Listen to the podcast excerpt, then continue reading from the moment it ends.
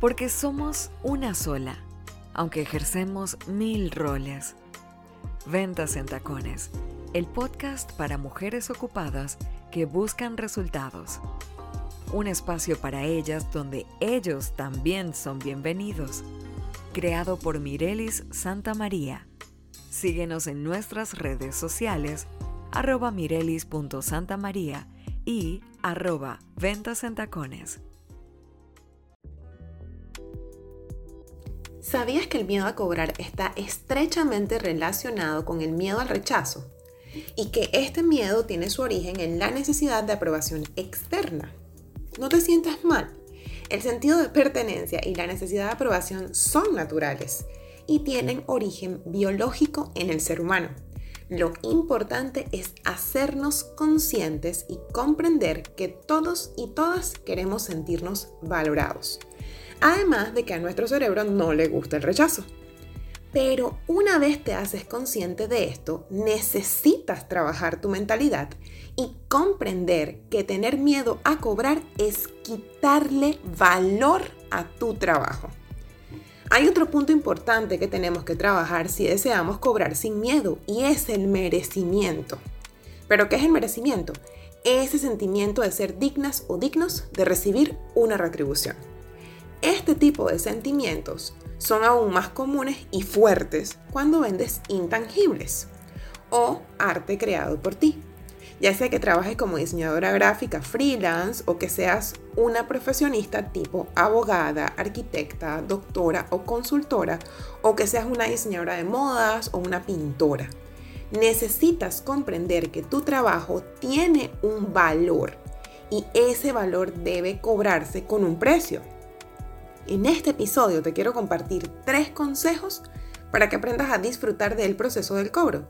Sí, escuchaste bien, en este episodio no me quiero enfocar en el miedo ni en cómo quitarte el miedo, sino más bien en darte herramientas que te puedan ayudar a ver el proceso de cobro de una forma distinta. Ahora sí, vamos con el consejo 1. Lo primero que debemos tener claro cuando vamos a cobrar es cuánto es nuestro precio por hora. Cuando tienes claridad con ese número, tienes una base para cobrar con tranquilidad y te centras en variables como tiempo, esfuerzo, costos y ganancia deseada. Recuerda que tu negocio tiene que producir ganancias. A menos que tú tengas una organización sin fines de lucro, el objetivo final siempre será generar ganancias. ¿Por qué? Porque tú le estás aportando valor a tus clientes. Y eso es fantástico, pero no puedes perder de vista la rentabilidad. Esa palabrita es muy importante. Consejo 2. Enfócate más en el valor que le estás entregando a tu cliente que en cualquier otra cosa. Muchas de tus dudas y miedos pueden disminuir y hasta desaparecer si empiezas a pensar cómo tu producto o servicio transforma la vida de tu cliente. ¿Qué solución le estás aportando? ¿De qué problema lo estás sacando? ¿Cómo sería la vida de tu cliente si no compra tu producto o servicio? Piensa todo esto y verás que realmente el valor que aportas es incluso mayor y más fuerte que el precio. Y por eso terminan escogiéndote a ti. Vamos con el consejo 3. Ten presente siempre que vender es servir y servir es entregar lo mejor de tu ser.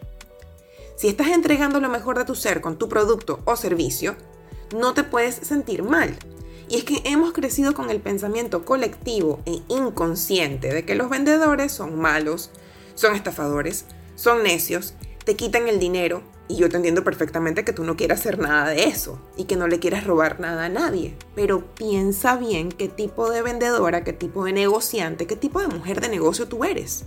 ¿Vendes humo o le aportas una solución real a tus clientes?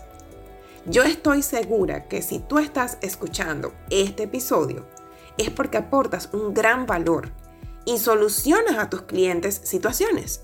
Así que enfócate en pensar que tu cliente tiene un problema que tú solucionas y que tú estás cobrando tu tiempo, tu experiencia y recursos porque le vas a facilitar la vida. Para finalizar, hoy te quiero recordar que para mejorar tu percepción de lo que es merecimiento, debes trabajar en ti misma. Tu autoestima, tu autoconcepto, tu autoimagen y tu autoliderazgo. Porque eso va a determinar en gran medida ese sentimiento de ser digna de cobrar. Espero que estos tres consejos te sean súper útiles y espero que me cuentes también cuál de los tres vas a aplicar primero. Nos escuchamos en el próximo episodio y recuerda, acción con pasión, porque información que no se ejecuta es información que no funciona. Esto fue un episodio más de Ventas en Tacones, el podcast para mujeres ocupadas que buscan resultados.